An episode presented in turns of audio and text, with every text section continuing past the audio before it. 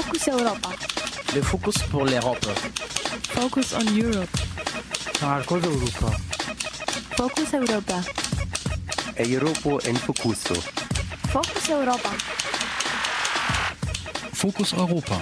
Nachrichten und Themen aus Europa auf Radio Dreieckland.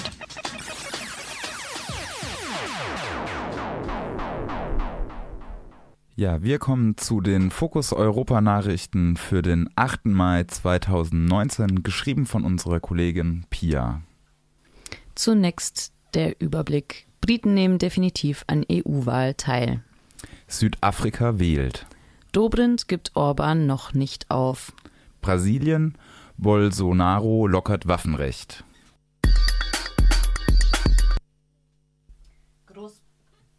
Großbritannien wird an der EU-Wahl am 23. Mai teilnehmen. Das erklärte Kabinettsminister David Lidington am gestrigen Dienstag. Vor dem Wahltermin gebe es nicht mehr ausreichend Zeit, um ein Brexit-Abkommen im Parlament ratifizieren zu lassen, so Lidington. Dies mache die Teilnahme Großbritanniens rechtlich nötig. Ursprünglich wollten sowohl die britische Regierung wie auch Vertreterinnen der EU eine britische Beteiligung an der Wahl unbedingt vermeiden. Die insgesamt 73 britischen Abgeordneten stimmten nach der Wahl über Gesetze ab, die Großbritannien nicht mehr betreffen. Das könnte sowohl demokratische Probleme wie auch hohe Kosten mit sich bringen. Allerdings müssen alle EU-Mitglieder auch im Parlament vertreten sein. Deshalb ist eine Teilnahme aus Sicht der Britinnen wie der EU unumgänglich. Ursprünglich sollte eine Wahlreform einen Teil der britischen Sitze auf andere EU-Staaten verteilen, die sich bisher unterrepräsentiert fühlen. Die Reform könnte bei einem Austritt während der kommenden Legislaturperiode nachgeholt werden. In Südafrika wählen die Bürgerinnen heute sowohl die Regionalversammlung wie auch das nationale Parlament. Letzteres bestimmt im Anschluss auch den neuen Präsidenten. Umfragen sehen den afrikanischen Nationalkongress deutlich vorne. Damit ist auch eine Wiederwahl des amtierenden Präsidenten Cyril Ramaphosa wahrscheinlich.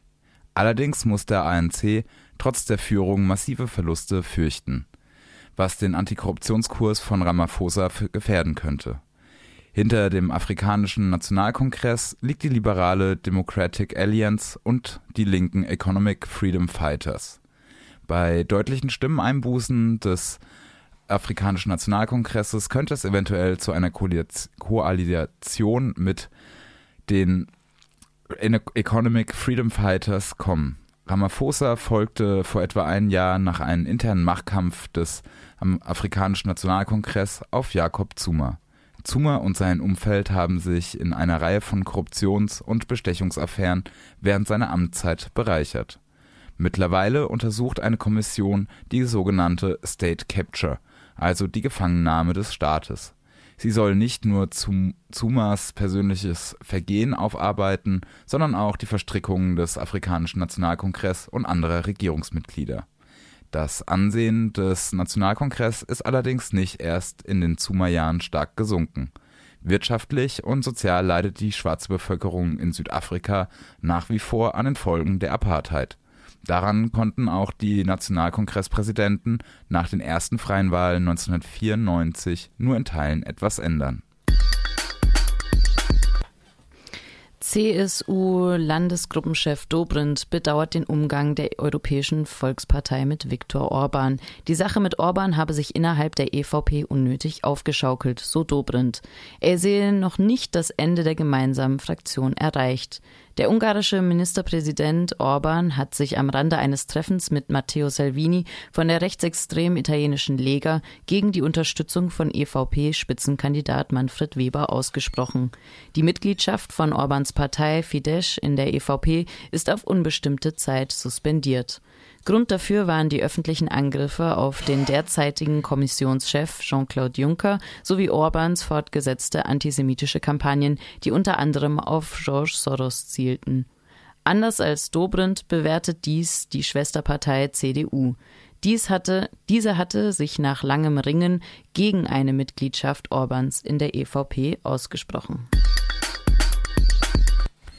Der brasilianische Präsident Jair Bolsonaro hat das Waffenrecht weiter liberalisiert. Statt bisher 50 dürfen die BrasilianerInnen nun bis zu 5000 Schuss Munition pro Waffe kaufen. Auch der Import und Vertrieb von Waffen wird durch die neue Regelung erleichtert.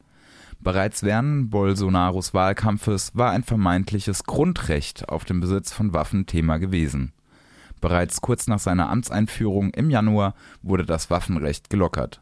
Mittlerweile darf jede Person bis zu vier Waffen besitzen und diese sowohl zu Hause wie auch am Arbeitsplatz aufbewahren. Brasiliens Bevölkerung leidet seit langem unter zunehmender Waffengewalt.